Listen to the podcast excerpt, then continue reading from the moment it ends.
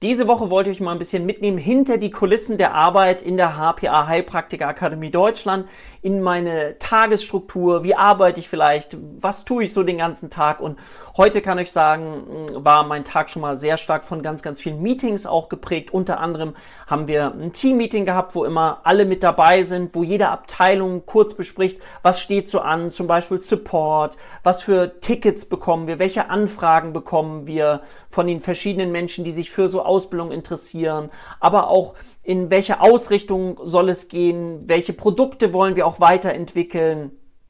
Das ist so das, was heute ansteht. Heute steht auch noch ein Bewerbergespräch nachher an und die Vorbereitung für auch den Infoabend, den Live-Infoabend am Mittwoch, wo du vielleicht dabei bist. Da würde ich mich sehr freuen. Das war so das, was den heutigen Tag ganz, ganz stark geprägt hat.